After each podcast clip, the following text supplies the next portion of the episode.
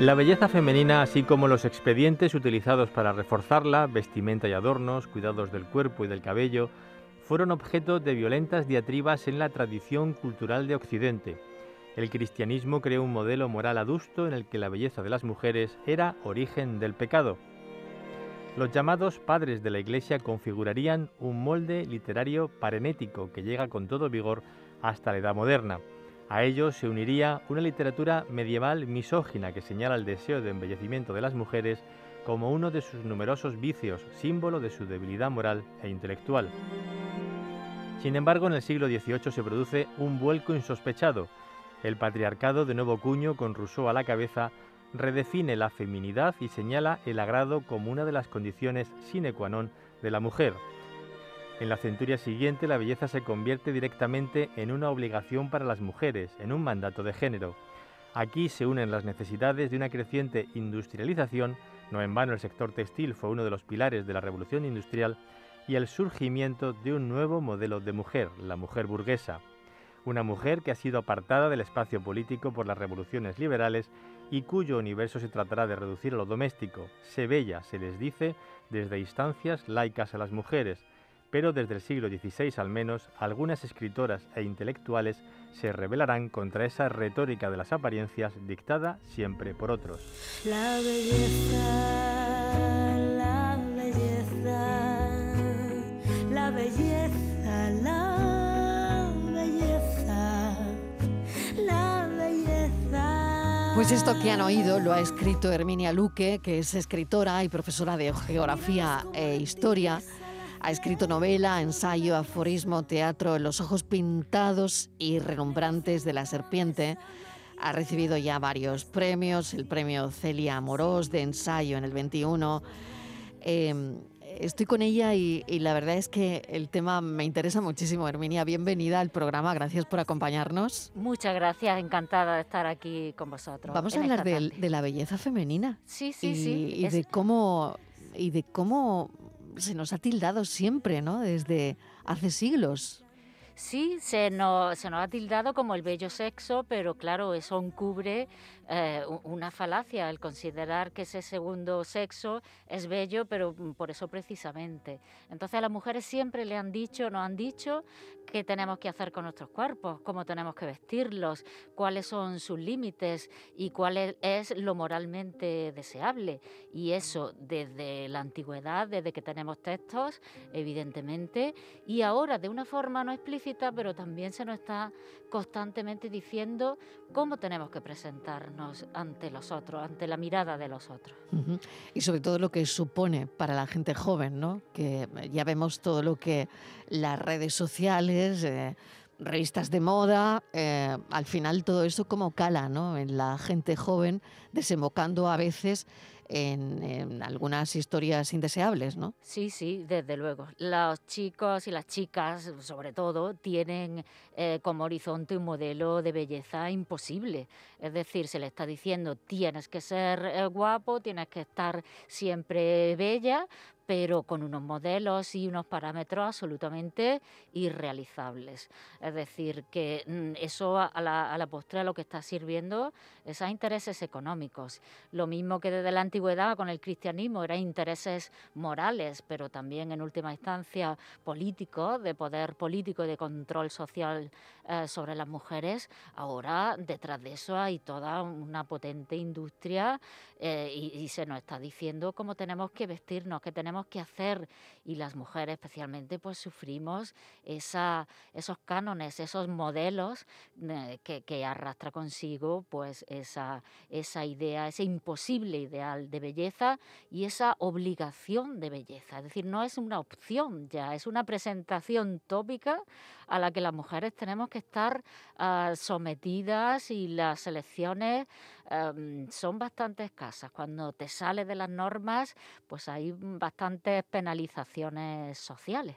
Claro, cuando estudias esto, ¿no? Desde, bueno, has estudiado desde que esto empieza a ocurrir, ¿no? Eh, el cristianismo, he leído, crea, ¿no? Un, un modelo moral adusto en el que la belleza de las mujeres era origen del pecado, por ejemplo, ¿no? Claro, claro. Para Tertuliano, uno de los primeros padres de la iglesia, la mujer es directamente la puerta ah, del diablo, es eh, el, origen del mal. Es decir, se toma el mito, se retoma el mito de Eva como símbolo de la mujer pecaminosa y claro, y todo lo que contribuya a reforzar ese poder, aunque a veces sea más simbólico que real de las mujeres, esa belleza, pues es condenado, es absolutamente condenable, es considerado origen de los pecados y sobre todo de la inferioridad moral de las mujeres. Es decir, ese afán por embellecerse, ese afán por estar más guapas, en realidad es pecado y es debilidad. O sea, no es, ahora se puede entender incluso como cierta, eh, cierto poder y a veces pues, lleva consigo eh, fuertes dosis de, de poder económico y de representación social. Pero en esta época se considera que es todo lo contrario. Es decir, esa belleza arrastra a las mujeres hacia lo peor, pero claro, lleva consigo detrás al hombre. Claro, solamente cortesanas se podían pintar los labios, por ejemplo. No sé que, si tú habrás indagado también en este sentido, pero es verdad que al final eh, bueno, hay ahí mucho que, mucha tela que cortar, ¿no? Sí, claro, era símbolo eh, de, ese, de ese cuidado pecaminoso, es decir, estaba unido a la prostitución. La mujer eh, casada no podía, por supuesto, y una joven honesta, muchísimo menos si aspiraba a a contraer matrimonio, realmente no podía caer en esos expedientes de belleza, en esos cosméticos, pero que luego vemos que la realidad iba por otros sitios, es decir, lo que decían los padres de la iglesia, lo que se decía en los sermones, lo que se decía en los libros, eh, realmente luego estaba contradiciendo una realidad, porque las mujeres utilizaban lo que en la época se llamaba afeite, es decir, cosméticos, y, los usos, las costumbres sociales iban por un lado y los deseos de limitar la libertad, de limitar eh, las apariencias y ese, mm, ese poder pues bastante, bastante elemental de las mujeres, pues era, eh, iba por otro lado, iba mm, por supuesto por parte de las instancias religiosas que siempre se han ocupado en que la mujer ocupe un lugar subordinado, es decir, que esté siempre en segunda fila, que no moleste, que callen en la iglesia, pero es que encima ni tengan una representación física aceptable. ¿Por qué te interesó todo esto? Eh, ¿qué, te lleva a hacer esta investigación? Pues son motivos personales siempre. Eh, Onfre decía que la, filosofía o las investigaciones que, que, que se hace, lo, lo, que escribe un escritor siempre tiene unas connotaciones personales y siempre hay que buscarle biografía pues quizá pues esa, esa el, observar desde muy pronto que lo que tú aspiras a, a, ser y a representar está muy mediatizado por lo que otros esperan y por lo que no puedes alcanzar a ser. O sea, el deseo ese de perfección, de estar guapo y tal, ves que es inalcanzable y que no puedes nunca llegar a ese deseo de estar bien contigo misma y te preguntas, mm, bueno, ¿y esto por qué? Y realmente... ¿Y desde cuándo en la historia? Me imagino que te harías esa pregunta, ¿no? ¿Desde cuándo en la historia? Porque claro, otra, otra cuestión, Herminia, es, ¿esto ha cambiado mucho? Ha cambiado en el sentido de que desde que tenemos textos, aunque la belleza sea considerada positiva, en muy pocos textos se considera que es bueno utilizar eh, expedientes de cosméticos, adornos, joyas, porque siempre se asocia al lujo, al despilfarro y a los vicios morales. Entonces, durante siglos a las mujeres se le ha dicho no te arregles, no te arregles, no, eso es pecado. Y de repente, en el siglo XVIII, hay un vuelco eh, precisamente con la ilustración y otra serie de fenómenos, pero muy ligado a un fenómeno económico que es la revolución industrial. La revolución industrial es una revolución textil de tejidos. De repente hay una cantidad eh, de tejidos en el mercado, hay unas posibilidades de acceso a las telas que es que antes era imposible porque era una labor lentísima la producción de hilos. Imagínate producir hilos manualmente y luego tejerlos con expedientes no mecanizados, es decir, con telares. Eso era una labor ingente, es decir, la mayor parte de las mujeres dedicaban su tiempo a tejer y a hilar. Era además el símbolo de las mujeres castas, de las mujeres que estaban en su casa sentaditas sin hacer otra cosa más que hilar y, tejer esos, esos hilos. Y de repente hay kilos y kilos de ropa que pueden ponérselo, no solo las aristócratas, no solo las, las señoras de la alta burguesía, sino que está ya cada vez más al alcance de cualquier mujer el vestir. Y curiosamente coincide con una creciente laicización de la sociedad y, una nueva estructuración del patriarcado. Y a las mujeres se le dice, pues es verdad, es que la obligación de las mujeres es estar bellas y estar agradables para los hombres.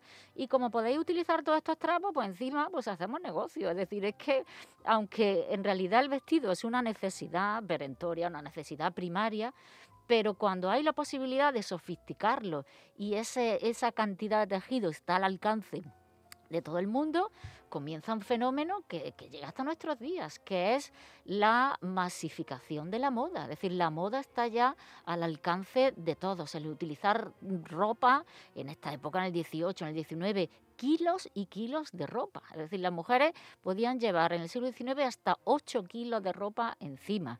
¿Y eso qué significa? Pues que era una criatura inmovilizada, aprisionada por el corsé. Exactamente, bueno, todos lo tenemos en mente, ¿no? Tenemos en mente esos trajes que llevarían eh, bueno, metros y metros y metros de tela, ¿no? Pero además capas sobre capas, capas, sobre capas, exactamente. no tanto la parte mm. superior como la inferior, pues una serie de, de nagua, de falda, de, de sobrefaldas y de luego ¿Y cuál es el siglo de los escotes? El siglo de los escotes, pues, eh, aunque la Edad Media, verdad, que eh, hay en el siglo XV, en el XVII, en el eh, existe, pero verdaderamente hay, se privilegian mucho en el 18, con esa cintura de avispa, esos corsés, esos tontillos que se llaman en España, decir, esos armazones que, que se ponen debajo de las faldas.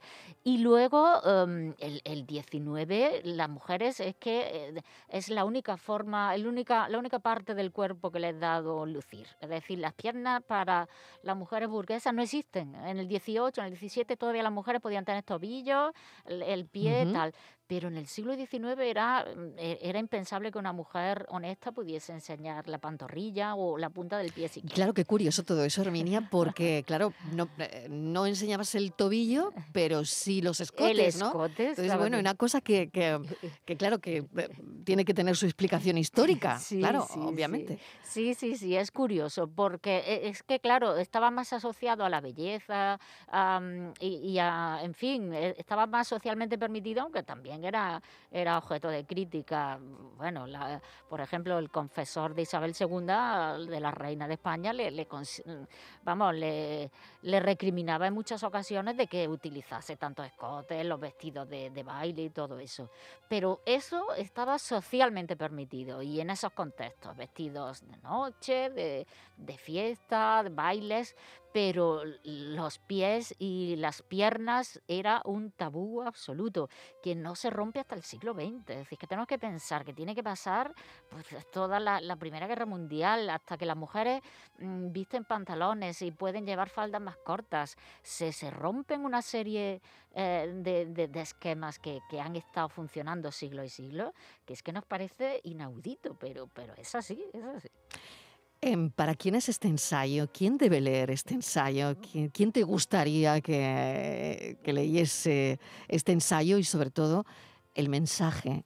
Me gustaría que... ¿Cuál es el mensaje? Sí, pues me gustaría que lo leyeran tanto hombres como mujeres. Es decir, em, porque a veces esto se, clasifica, se archiva como tema de mujeres, feminismo.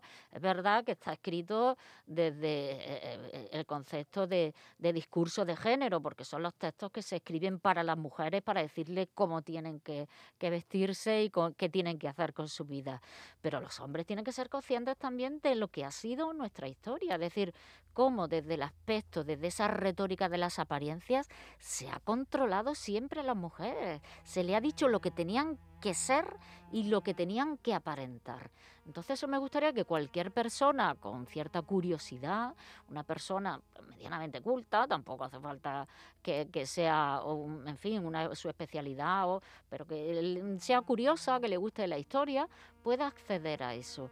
Y, lo que sirve, creo yo, es para ver en perspectiva cómo las sociedades van cambiando, las vamos construyendo Y, en última instancia no hay sociedades inamovibles, es decir, la sociedad es lo que hacemos nosotros mm, con ellas, lo que hacemos cada uno de nosotros y, y lo que nos planteamos, lo que criticamos, lo que queremos cambiar.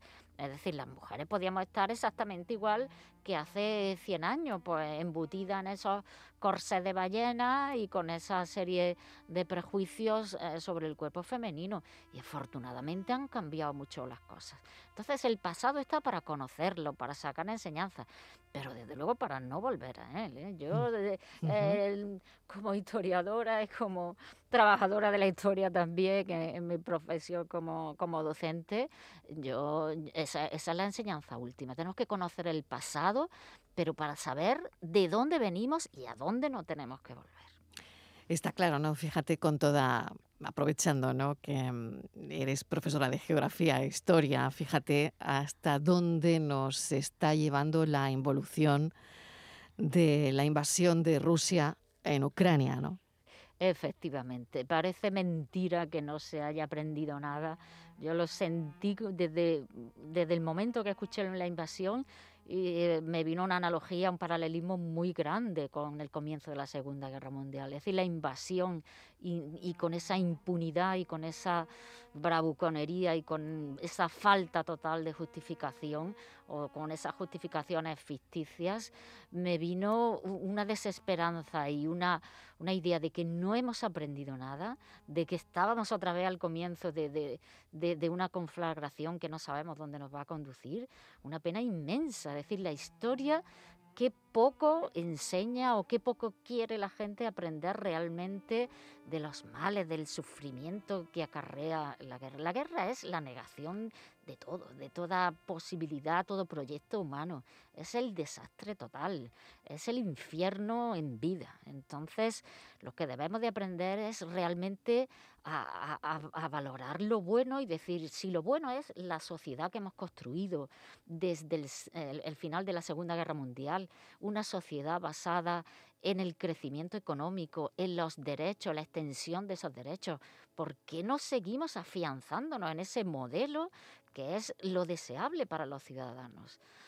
es lamentable, muy penoso y por supuesto hay que estar siempre al lado de Ucrania. Es decir, quien no tiene razón ahí, vamos, eso hay que decirlo, mm, pero de una forma clara y, posicionándose desde un punto de vista ético. Quien el invasor es Rusia, la Rusia de Putin, evidentemente, y, y la víctima es Ucrania y los ucranianos y toda ah, su cultura, su sociedad, su mundo. Un país mm, poco menos de, habitantes que España, pues destruido, machacado por voluntad de, una oligarquía dominante. Es lamentable. Es lamentable. ¿Por qué crees que ocurre, Herminia? Porque estábamos hablando de la historia. Repetir la historia. ¿Por qué crees que no...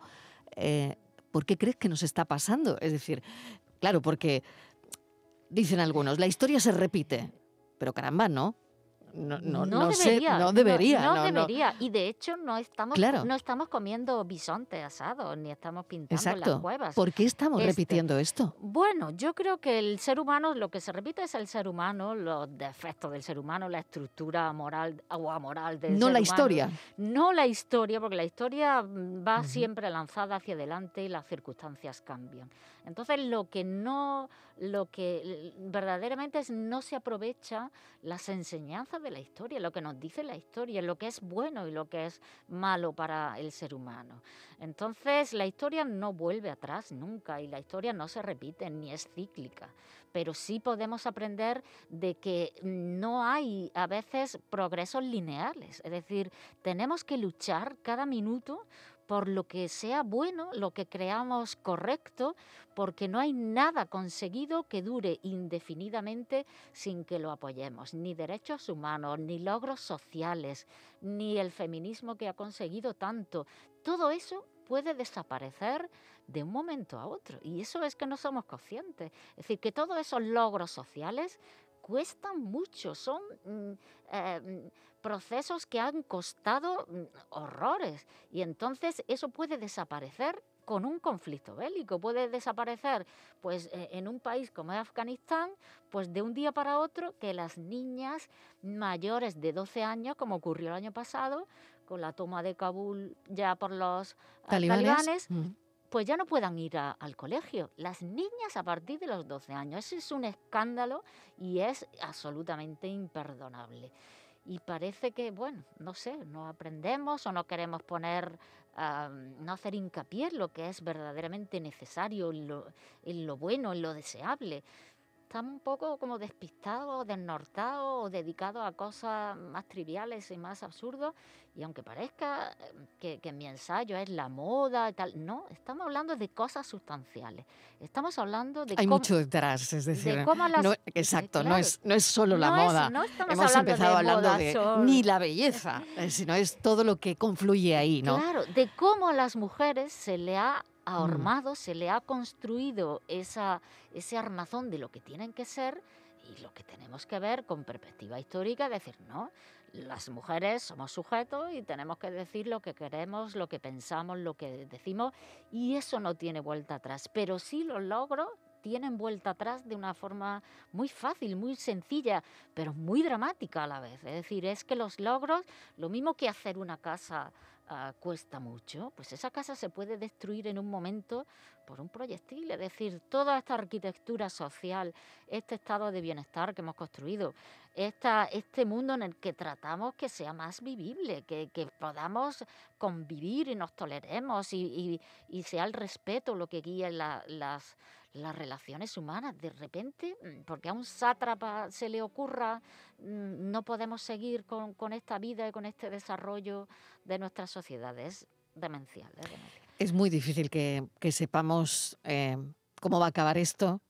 Yo a veces os pregunto a los licenciados en historia, catedráticos, porque claro, es verdad que por estos micrófonos pasan muchos expertos y han pasado muchos desde que em- empezó la, la invasión, por ejemplo, ¿no? Pero yo creo que nadie sabe cómo va a Pero, terminar ah, esto, pero, ¿no? mm, Si hay, puede haber un atisbo de esperanza, Mm. hay no es una regla, pero sí se repite de una forma ah, bastante tozuda. Quienes comienzan las guerras Las pierden, acaban. las acaban perdiendo. Las acaban perdiendo.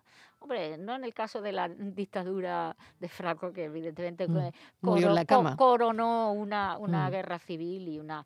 Pero en los grandes conflictos mundiales, quien ha comenzado los conflictos los ha perdido.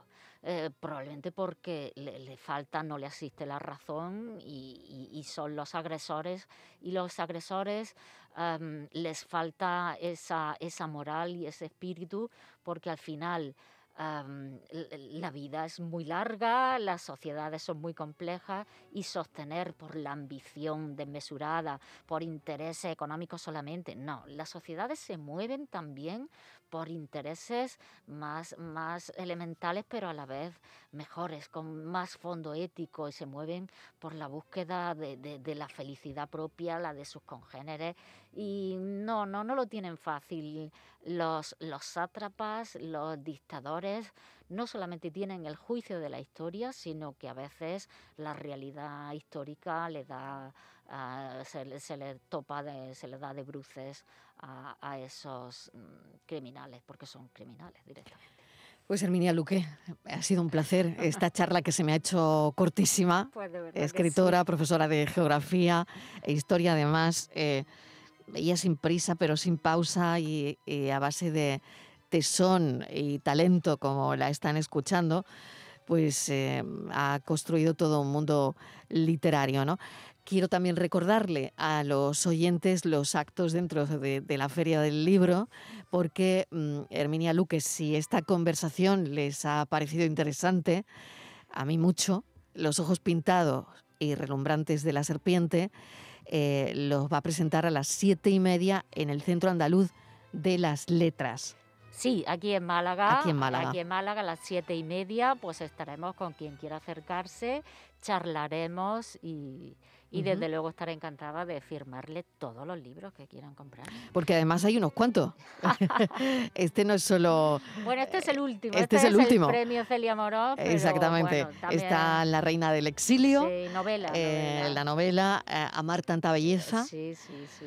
Y está Las también traidoras, las traidoras, otra escritoras ilustradas, ¿no? Un, es- un ensayo sobre escritoras del siglo XVIII, la malagueña María Rosa de Galvez incluida, ¿Te encanta Emilia Pardo Bazán? Emilia Pardo Bazán, ¿Es tu mi ídolo, perdición? es mi perdición. Me he leído todo, todo, obras completas de Es Emilia Pardo maravillosa. Es maravillosa, muy contradictoria también, Sí. pero es un fenómeno, Es un de fenómeno. la naturaleza. Es Es, verdad. literario, pero es, es una fuerza indomable, increíble. Cada vez que vuelves a ella encuentras algo. ¿Y ¿eh? ¿Encuentras, eh, Herminia, Luque encuentra algún paralelismo con Emilia? Ojalá. Yo, lo que digo es que siempre digo de broma, digo, yo de mayor quiero ser Emilia Pardo Bazán. Lo que pasa es que me voy haciendo ya mayor y, no sé si llega al parecido. Pero bueno, homofónicamente Emilia, Herminia, en fin. Bueno, que es, es un referente. Son personas que incluso desde un siglo que nos puede parecer remoto, el 19, aunque ya, ya había estado en el 22, bueno, en 1922, pero son referentes, son referentes a lo que dice, bueno, yo quiero hacer algo como esta mujer pudo en circunstancias mucho más difíciles y, y yo quiero hacer algo también, yo quiero escribir y decir algo y, y sobre todo tratar de que la, que la vida, que la sociedad sea algo mejor, no hacerlo peor, que para eso pues tenemos catástrofes, tenemos pandemias, tenemos... Bueno, vamos a hacerlo un poquito mejor, un poquito más hermoso, un poquito más habitable, que sea el mundo verdaderamente bello y, y desde luego la literatura y el conocimiento nos ayudan a ello. Sin duda. Te deseo lo mejor. Mil gracias, muchísima suerte. Y A a las siete y media, en la Feria del Libro de Málaga, que tenemos los libros en la calle, qué bien, ¿no? La cultura. Hay mucha feria en Andalucía ahora mismo, pero también está la Feria del Libro. Y en este caso en Málaga, a las siete y media, en el Centro Andaluz de las Letras, se va a presentar Los ojos pintados y relumbrantes de la serpiente. Gracias. Muchas gracias a vosotros. Gracias por la visita. Encantada de haber estado aquí con vosotros.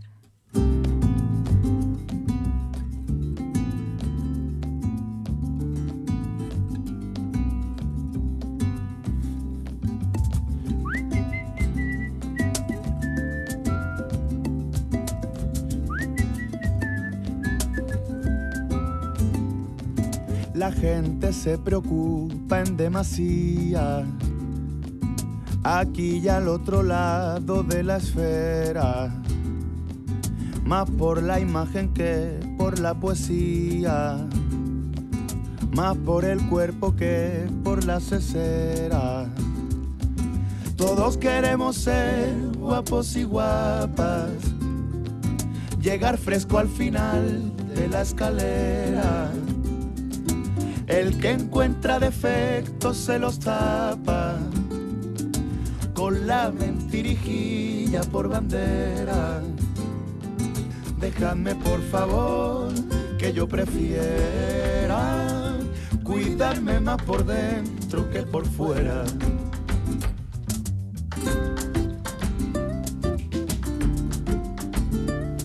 La tarde de Canal Sur Radio con Mariló Maldonado.